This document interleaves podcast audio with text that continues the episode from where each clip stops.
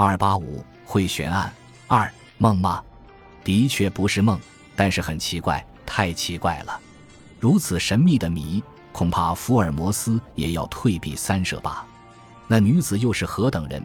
迫害是怎样？受了给我又拿去的笔具是什么？女子在哪里下车的？难道会无影无踪消失的吗？我想了种种念头，想得倦了，不知怎样睡着了。不知睡了多少时候，我自己也不明白，仅觉得一身冷汗，一阵心跳把我惊醒了。恰巧时钟打两下，横到床上时，那打在窗上的雨已经停止。皎洁的夏月之光透到玻璃窗中来了。突然，隔壁一间内微微有韵律的声音来打破这夜里的寂寞，咯咯咯，只是响着。我即刻起来，用足尖轻轻走到相隔的门旁。我本来租借两间房子，一间冲书室，一间冲卧室的。这不可思议的声音，觉得从那书室内来的。我靠近门细听时，咯咯咯咯，用同一的调子反复着。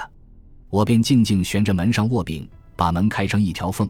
观看室内时，月光正射在壁炉前面。只见一个恶汉坐在地上，一手拿着怀中电灯，一手拿一把刀，在墙上将砖一块一块的扣着。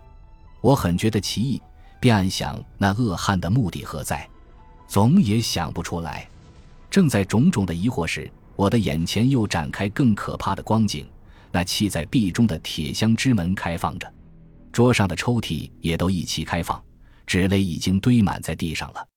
我便极轻地把门开得更大些，将身体潜入室内。他正在工作，一点没有觉得。我便一按闭上电灯的机关，顿时亮光射在恶汉头上。其实一留心，方知还有一个恶汉正立在书架之前，在那里检查书籍。两个怪汉一惊，看见了我就电光般快地立起来，从怀中摸出手枪对我做事。我倒没有准备，身上不带寸铁，危险极了。其实，怪汉忽而大笑道：“我们的粗暴举动，请你宽恕一点，也不必惊吓。放心好了，我们绝不会开枪的。”我就说：“没有什么惊不惊，半夜里闹的这种样子，算什么呢？”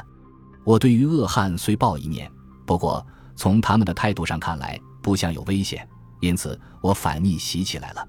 那恶汉道：“弄得这么乱，却对你不起。”但是原因仍旧在你，你藏得太周到了，到底藏在什么地方的呀？我急问道：“藏什么？我藏了什么东西？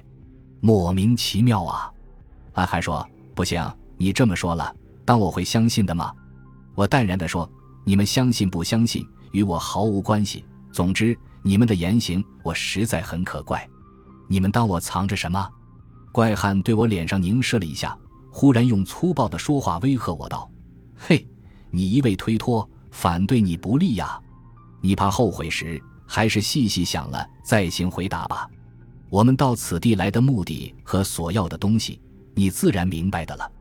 现在限你五分钟，赶紧拿出来吧。”我便道：“为何？有什么用？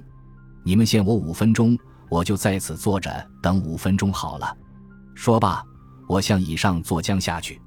怪汉讥嘲似的说道：“厉害，厉害，恐怕是个疯子也说不定。”其实我更装的沉静，从细斗中取出香烟来，点了火，徐徐吸着，待看了一会儿，喷出来的烟，便道：“不晓得你们要听不要听？我且告诉你们一句话：我大概是疯子了，否则是不明白你们的说话。